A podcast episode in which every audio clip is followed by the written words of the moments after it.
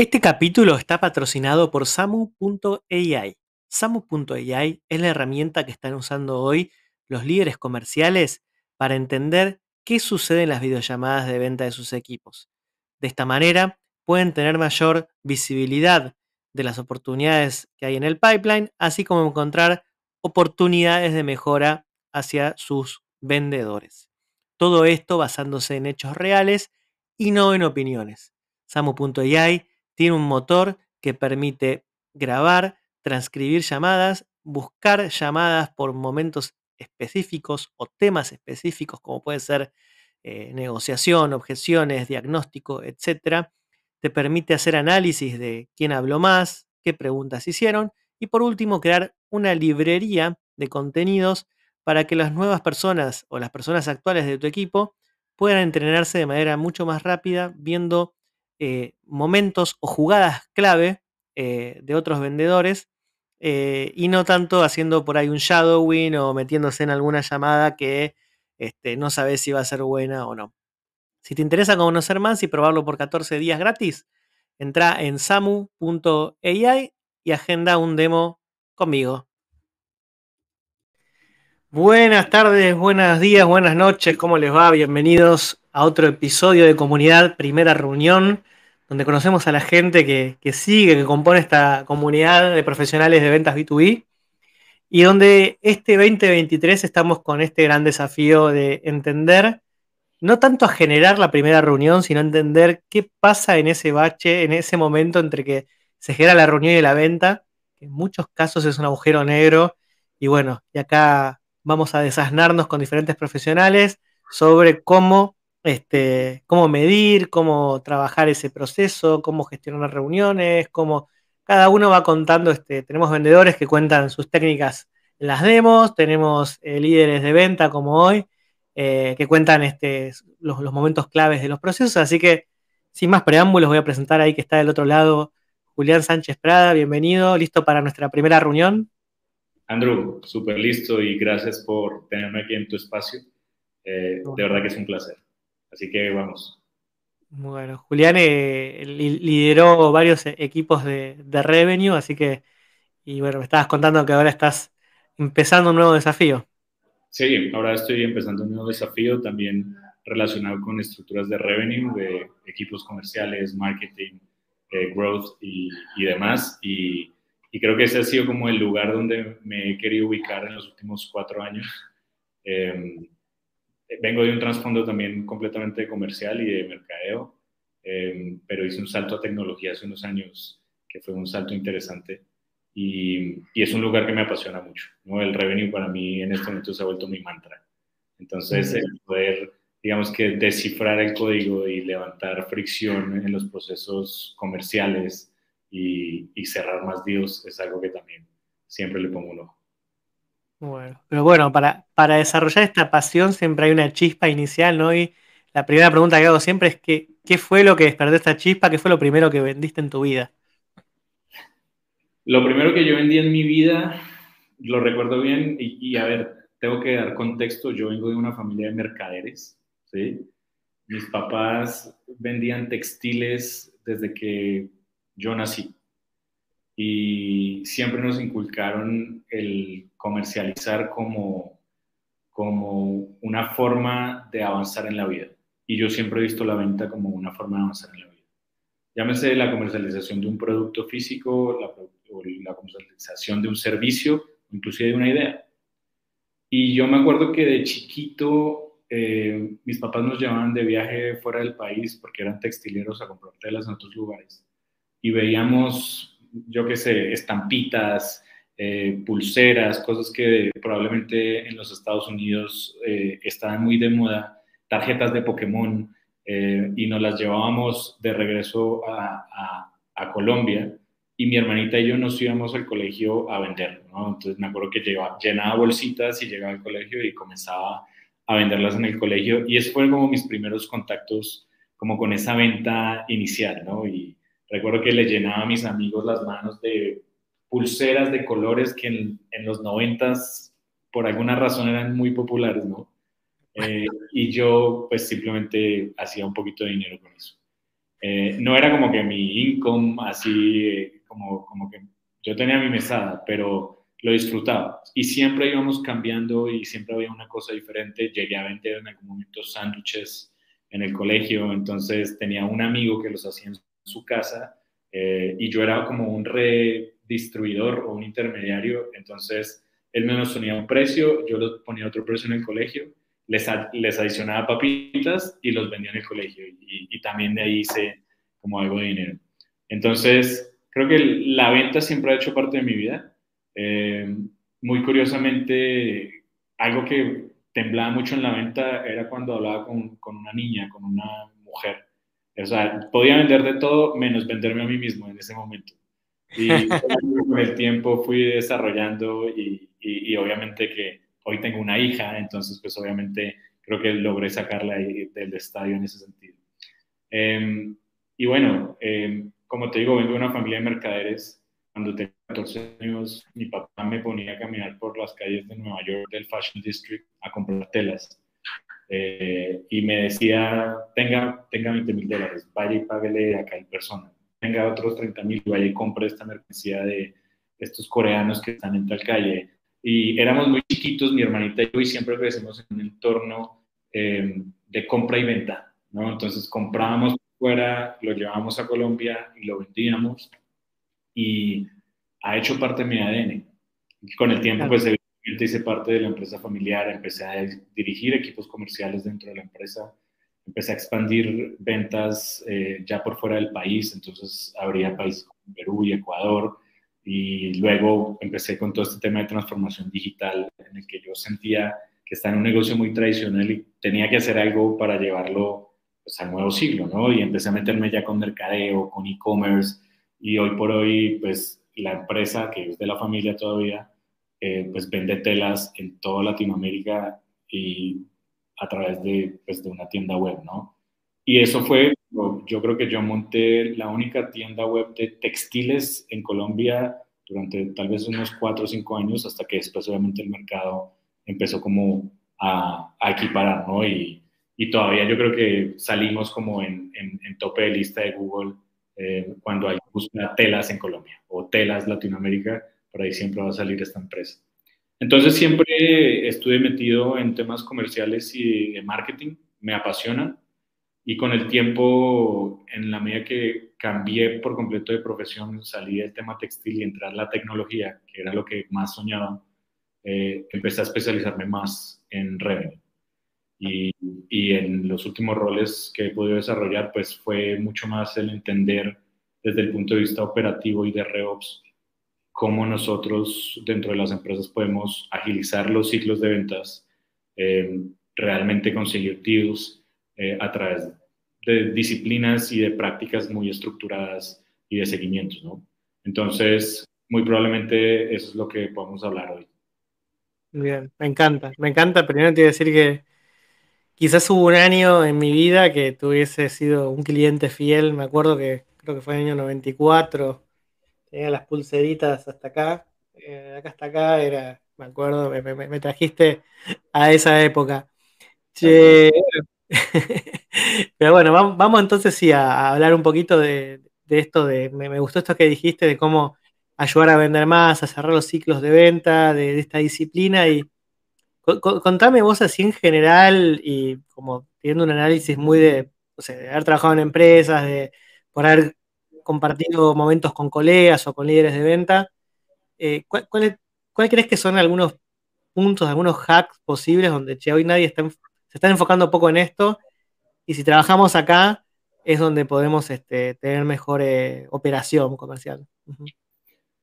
Yo creo que sin duda algo que, que todavía, a pesar de que tenemos tanta literatura que nos está llegando sobre aceleración de ciclos comerciales, y, tú has hablado con Aaron Ross, eh, y tú has hablado, o hemos hablado también en otros momentos, ya hay conocimiento público del Sales Acceleration Formula y demás libros y contenidos sobre estos ciclos de venta, es conocido, pero cuando lo llevas a la práctica, para mí hay un fundamental y es las actividades que se generan para llegar a la venta, em, que tiene que ser consistente de parte de los equipos de venta y esa consistencia también requiere de disciplina. Y lo que pasa es que el rol del vendedor toda la vida se ha percibido como algo que excede carisma eh, y excede, digamos que, esa confianza y la persuasión que tiene, pero que luego en, la, en el cierre de la venta se empieza a enfriar y se empieza como a perder aquello que se le invirtió tanta energía. Y mucho tiene que ver con esa disciplina, ¿no? Siempre he dicho que los mejores vendedores eh, no solo necesariamente son las personas más extrovertidas y las personas que mayor confianza eh, tienen, porque hay excelentes vendedores introvertidos, sino que tiene que ver con el seguimiento, el follow-up y esa disciplina que tienen, ¿no? Y dentro de esa disciplina hay otro pilar para mí muy importante que es el manejo del tiempo. Y cuando entrevisto a las personas eh, que recluto, sin duda las primeras preguntas que hago es, dentro de muchos factores quiero entender es cómo distribuyen su día a día, cuáles son las cosas que hacen, si tienen trabajos por bloques eh, o no, em, y, y, qué rigurosidad tienen cuando se trazan una meta.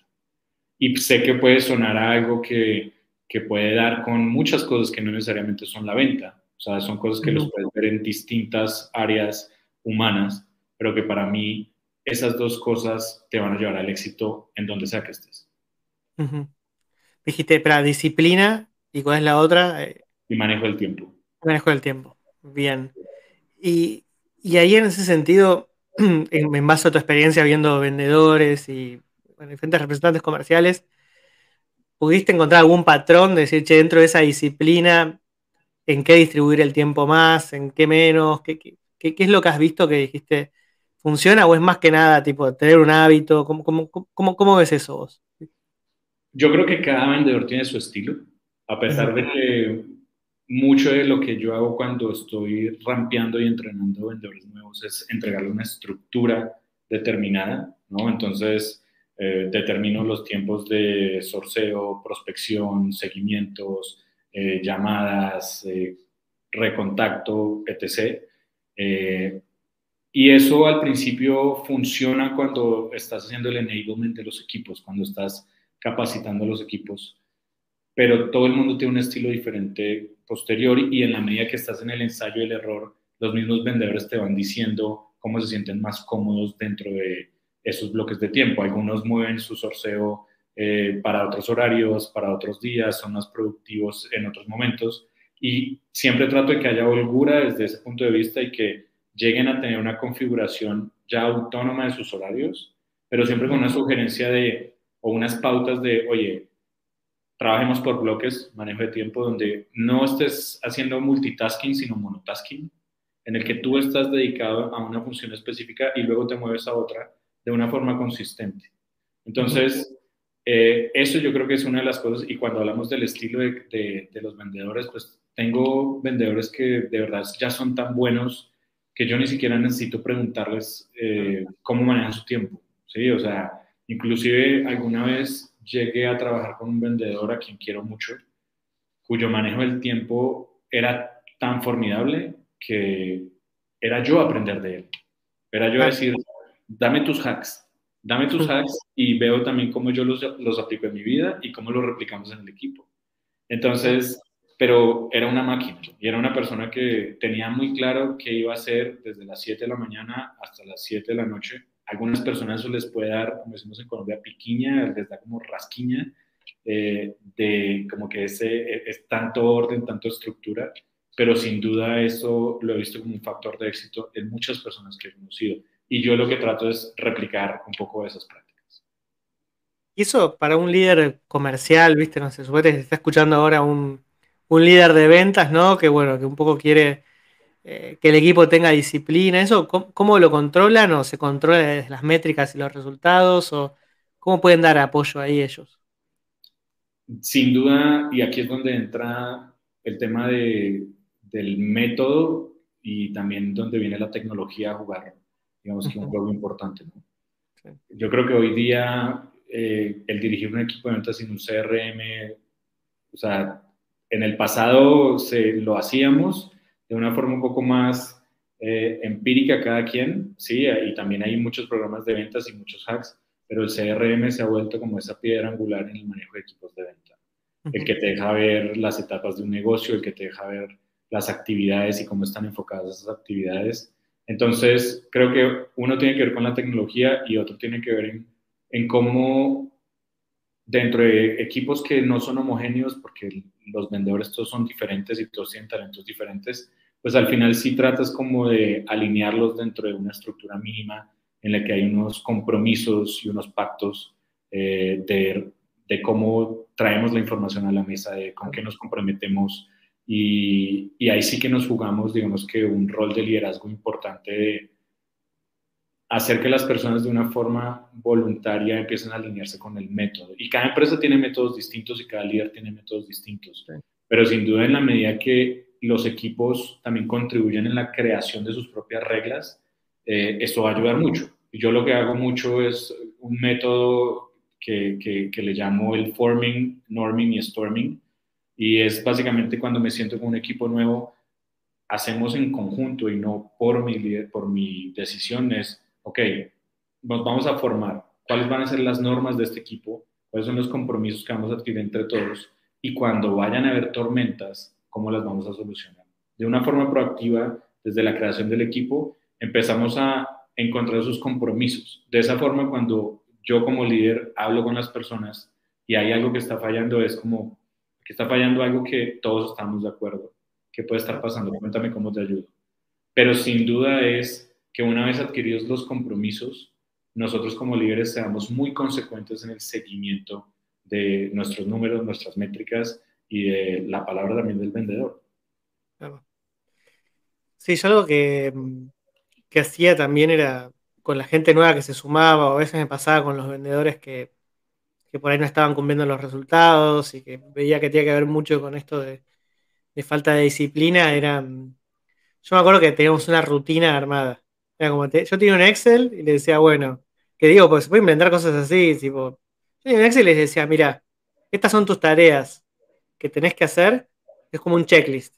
Estas son las diarias, estas son las semanales. Entonces todo el día al terminar el día, no sé, si era viernes, justo le tocaba alguna semanal que era, no sé, terminar de acomodar todas las oportunidades en el CRM, ¿viste? Pero a veces se la dejaba semanal. Diario era mandar mail de seguimiento, mandar mail eh, de intro por las reuniones de mañana, este, no sé, como que entonces hacían el check y eso los, ayudaba y aparte era como que, bueno, como que un poco, yo ahí coincido, mi política era esa, siempre era como, mira, si me traes los resultados, obviamente mientras no estés haciendo, voy a ver que no hagas nada raro, pero todo bien. Si no me traes resultados, yo tengo unas políticas, unos métodos y las tenés que cumplir. era, y era más a mi experiencia de haber sido vendedor también, digamos, ¿no? Y a lo que veía de los chicos. Pues, por ejemplo, e, este es un método que, que ni siquiera es mío, es un método que aprendí de, de mi mentor, que se llama Ricardo Prado, y, y, es un método de seguimiento al que llamamos ADN, y tal cual es un Excel como tú lo mencionas. Y ese Excel lo que hacemos es atomizar las métricas, y eso también es algo que suelo decirle a los managers con los que trabajo o he dirigido, y a mis propios equipos y es, tenemos un número de reuniones, un número de cierres, un número de oportunidades dentro del pipeline que tenemos que generar mes a mes de acuerdo al crecimiento que hayamos establecido. Atomicemos eso a cuánto se, cómo se ve eso semanal y cómo se ve eso diario. Y entonces el ADN lo que, lo que trata de hacer es un compendio de actividades eh, donde vas registrando las cosas que vas haciendo al final de la semana, como tú dices. Entonces al final de la semana, cuéntame ¿Cuántas llamadas hiciste? Cuéntame cuántas reuniones tuviste. Cuéntame de esas cuánto se convirtió en un negocio. Y hacemos la comparación entre la meta semanal y cómo quedaron frente a la meta semanal. Y como managers, obviamente ahí estamos revisando y entendiendo qué puede estar pasando. Y eso te da insight no solo de lo numérico, desde el punto de vista de actividades, sino empiezas a identificar los cuellos de botella que hay entre el cierre de un deal o la ausencia de productividad de una persona y luego ya tienes conversaciones de coacheo, ¿no? Y, que también es algo que hacemos los, líderes constantemente. Entonces, cuéntame qué es lo que está impidiendo eh, llegar allí. Y muchas veces nos podemos dar cuenta que la meta está desfasada. O sea, cuando pasas tres meses con tu ADN y ninguno de tu equipo está superando el 60 o el 70% de esa promesa, dices, aquí tenemos que hacer correcciones, ¿no? Que eso es una cosa que a veces olvidamos los managers, olvidan también digamos que los directores de venta y es, qué tan real son esas metas que nos ponemos eh, con lo que la realidad nos está diciendo y qué tanto nosotros podemos mejorar la productividad y la conversión desde un punto de vista racional y no haciendo promesas que nunca vamos a cumplir. Incluso está bueno mm, esto que decís por la motivación, ¿viste? Porque a mí me pasó, yo siempre que trabajaba de una forma y cuando empecé a trabajar con scorecards y con números semanales, este, objetivos semanales, es como que medio que querés jugar a, llegar a eso como sea. Y esto que decís de atomizar está bueno en esas, metas largas, ¿no? Tipo, como cierres de contrato. Por ahí, no sé, por ahí ya tenés un SDR o, un, o tenés inbound y, y tenés una cantidad de reuniones que te agendan. Pero bueno, hasta el cierre del contrato tienen que pasar cosas en el medio que si, no las estás como tachando, no sabes si estás encaminado o no. Este capítulo está patrocinado por Samu.ai. ¿Alguna vez te pusiste a pensar que en la mayoría de las profesiones, cuando un líder eh, ve que su equipo no llega a los resultados, termina hablando con sus liderados y terminan viendo el detalle de lo que hicieron para ver qué falló? Por ejemplo, un desarrollador, si no está llegando a crear ese algoritmo, su líder lo que va a terminar haciendo es empezar a ver esas líneas de código e indicarle qué puede mejorar. Si un contador está, eh, no le cierra el balance que tiene que presentar, su jefe va a empezar a ir a fondo y va a terminar viendo, viendo hasta los asientos contables que hizo para entender qué eh, pudo haber imputado mal para que el balance no dé. En ventas esto no era así. ¿Por qué? Porque ventas eran presenciales y era un trabajo más bien solitario y era un costo muy alto y, algo muy molesto para los clientes ponerse a grabar las llamadas. Hoy en día, a través de las videollamadas, eh, se pueden grabar y los líderes pueden hoy entrenar a sus equipos viendo juntos las llamadas y no basándose en las opiniones o en qué pensaban. Samo.ai viene a ayudar a este proceso no solo grabando las llamadas, sino transcribiéndolas, permitiendo que los líderes, una vez que encuentran eh, oportunidades de mejora, puedan buscar más en escala otras llamadas para, encontrar esas, mejoras. Y también para poder clonar, ver qué es lo que hacen los mejores vendedores, crear carpetas eh, para que otros vendedores nuevos o vendedores del equipo puedan ver cuáles son esas buenas prácticas y aplicarlas en sus ventas de manera inmediata y vender más y más rápido. Te invito a que conozcas de samu.ai entrando samu.ai y pidiendo un demo de 14 días. Dentro de la negociación que se tienen que ir cumpliendo. Y mucho, mucho de ahí se pierde, y mucho, como ahí hay, hay un espacio, un, un, espacio que es como la tierra de nadie, ¿no? Que también genera mucha incertidumbre, no solo al vendedor, sino al líder. Eh, y luego, claro, estás prometiendo en un forecast eh, X negocios sin saber qué puede estar pasando en la mitad. Sí, sí, ahí no, tenés predecibilidad y bueno, cuando todo va bien, todo va bien, pero nunca tenés una explicación como líder. Y después, este, también esto que decís, como, como, como vendedor, eh, por ahí lo tenés medio por intuición, los pasos o los stages o lo que sea, pero, pero eh, a veces necesitas tener un norte de qué es lo que tiene que pasar entre una reunión y un cierre, como más tipificado eh, para llegar a eso. ¿Es, ¿Eso ustedes como, o vos como lo... Es una buena pregunta. Mira, es, es, una excelente pregunta. Yo, yo, tal vez voy a, voy a hablar de aprendizaje que he tenido. Siempre he dicho yo que todo lo que yo sé es porque alguien más me lo enseñó. Tuve otro mentor que se llama Wilson, eh, Wilson Rojas, y cuando yo trabajaba en la house, y, y es un gran líder también. Y siempre lo que nos decía a nosotros es, nadie se puede ir de una reunión sin un compromiso. Claro. Nadie se puede, sin un compromiso, sin un next step, y que ese compromiso sea no impuesto, sino aceptado. Claro, y, y, todos sabemos que después de una reunión, pues evidentemente eso es un must, ¿no? Te montas un correo, haces un follow-up y demás. Pero esa es la clave también para que haya eh, reciprocidad dentro de un deal. Y otra cosa que ya más bien sí es como de, de mi input es, y trato de explicarle a, a, la gente que dirijo, es la ambigüedad es lo peor que puede pasar dentro de un deal, ¿no? A veces nos dicen que sí, pero ese sí es un no y no sabemos cómo descifrarlo. Y muchos de esos pactos, esos compromisos nos dejan entender si realmente la gente tiene la intención de cerrar o no cerrar un deal. Porque lo que pasa en la mitad entre cerrar una reunión y enviar una propuesta, y entre enviar una propuesta y cerrar un deal, o sea, si vamos a hablar como de esas etapas de negocio, que muchas empresas dentro de su pipeline ya tienen etapas de negocio, eh, cada una con un nombre específico de acuerdo a las necesidades, pero todo empieza por el envío de una propuesta y una negociación aceptada y el cierre de una propuesta, ¿sí? Ahí en la mitad van a haber muchas más cosas, ¿no? Pero dentro de propuesta, el envío de propuesta y propuesta aceptada, muchas cosas se pierden por la ambigüedad. O muchas cosas se pierden porque estamos persiguiendo algo que desde el principio, por calificación, ni siquiera debió estar ahí porque de pronto el prospecto te está dando largas de una forma que también nos pasa en Latinoamérica. O sea, y estoy seguro que como todos vemos esto en Latinoamérica, entendemos que los latinoamericanos no sabemos decir que no. Dependiendo de las latitudes, no nos gusta decir que no. Nos gusta decir que sí a todo, nos gusta, o sea, tenemos como un tema de validación como idiosincrásico, eh, y tú ves que en otros lugares como, no, este negocio no va, no estoy interesado, no es mi momento, no, gracias.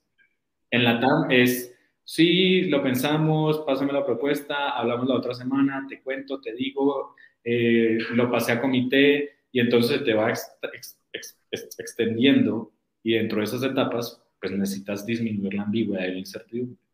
Claro. Entonces, mucho de lo que también hacemos con los equipos es tratar de identificar cuando alguien te está dando largas y saber cuál es el seguimiento. Y aquí vuelvo a traer el tema de disciplina. O sea, entre etapas, pues no hay nada si no tienes la disciplina del seguimiento. Y disciplina del seguimiento no es solo mandar un correo electrónico. A veces la gente piensa que es enviar un correo electrónico y esperar la vuelta de correo. Y eso puede llevar una semana o dos. Y cuentas con el teléfono de esa persona, pero no lo, no lo llamas.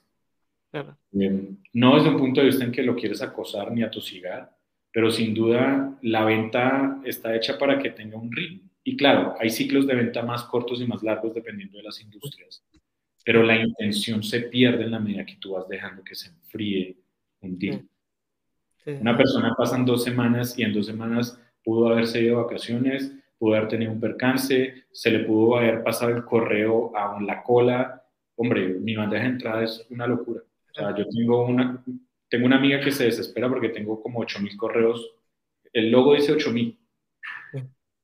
Y, y como yo, muchos. Entonces, a veces el entender esas intenciones, el perseguir el deal de una forma sana, el disminuir la ambigüedad entre las etapas, eh, va a hacer que uno pueda aterrizar ese deal de una mejor manera, independientemente del ciclo de ventas. Y puede pasar, obviamente, que hay un deal que se enfría durante mucho tiempo y luego se reactiva normal, eso pasa, eh, pero con disciplina y con tempo eh, es cuando los negocios no solo se logran, sino que el pipeline se mantiene. Y otra cosa que también hacemos, eh, y esto también es un insight de, de Mark Roberts, eh, es, suena mal, pero es la lista negra. Y la lista negra es cuando empezamos a ver que dentro de los equipos comerciales se dejan de tocar negocios en 20 días, en 30 días. Y dices, ¿por qué no estamos tocando estos negocios? 30 días que no hemos tocado un negocio, ¿cómo así? ¿Por qué? Tenemos que ir por ese negocio. Y, y, y ahí es donde también hay que identificar qué tanta, digamos, que hambre por el deal tiene la gente, porque ahí es donde vienen estas prácticas, ¿no? Y los líderes de ventas sabemos que tenemos que ir por el deal porque son oportunidades. Se llaman oportunidades porque las oportunidades se pierden. Se ganan o se pierden. Entonces es como, bueno, si tenemos oportunidades, ganemos las oportunidades. ¿Cómo las ganamos? Pues lo primero que tenemos que hacer es no dejarlas en el olvido. Es como cuando le preguntas el, teléfono a una chica y le dices, te llamo esta semana y te da el teléfono y no la llamas y la llamas al mes, perdiste la oportunidad. Totalmente. Em, ustedes tienen como, hace poco escuché algo que me pareció interesante, que es como que alguien definía las etapas del lead, primero en función de, de una acción del comprador, y algo que me pareció interesante en la negociación era, porque decís, ¿cómo, cómo, me definís ciertas cosas? Y como que él consideraba como propuesta enviada, o sea, como está la propuesta enviada, pero considera un avance cuando le llegaba un correo o una llamada para aclarar dudas sobre la propuesta. Como que eso lo, eso lo avanzaba de Stage. Este, porque decía, bueno, eso implica que, bueno, no es que le mandé, viste que el, error típico, uno de los, problemas típicos es que se quedan todos en propuesta enviada. Este, envío propuesta y no sé nada más. Y este decía, bueno, esto lo avanzo ahí. Ustedes, no sé, tenían pasos intermedios en eso entre la propuesta enviada o cómo, cómo, lo seteaban o qué, otras cosas decís, che, para ver qué pasa en el medio, cómo lo, lo estandarizo, digamos. O sea, me encantaría darte una respuesta en la que yo te diga que, porque se puede, o sea, con el CRM tú puedes probar, crear una propiedad que te haga mover la etapa a una etapa de intencionalidad, ¿no? O sea, que, que hay una intención detrás del negocio que lo confirme. Creo que hay tipos de negocios que lo permiten eh, desde el punto de vista, por ejemplo, si la persona, hablamos, siempre hablamos de marketing, lo que ha hecho, por ejemplo, hablar de HubSpot un poco, pero que HubSpot te permite, por ejemplo, en marketing ver cuántas personas entraron a tu página, cuántas personas abrieron tu correo electrónico eh, para revisar una propuesta, cuántas personas entraron a un documento de propuesta comercial y lo revisaron.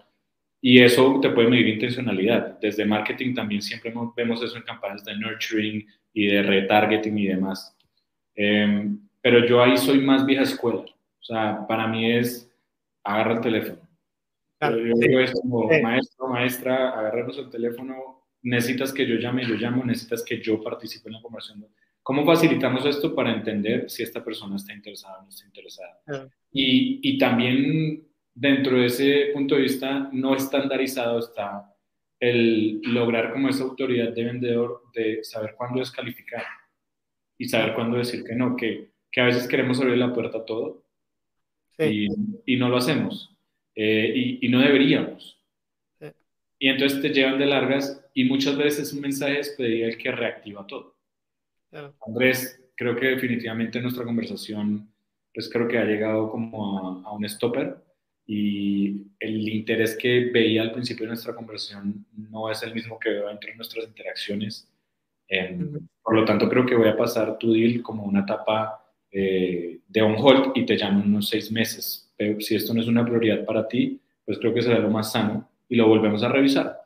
Y ese mensaje que todos lo usamos porque es, es, es típico, hombre, sí levanta una tela, o sea, una fibra, sí hace que la gente diga como que espérate. Muchos responden, ok, perfecto, muchos otros responden, no, no, no, espérate, déjame y destrabamos esto de alguna manera, ¿no?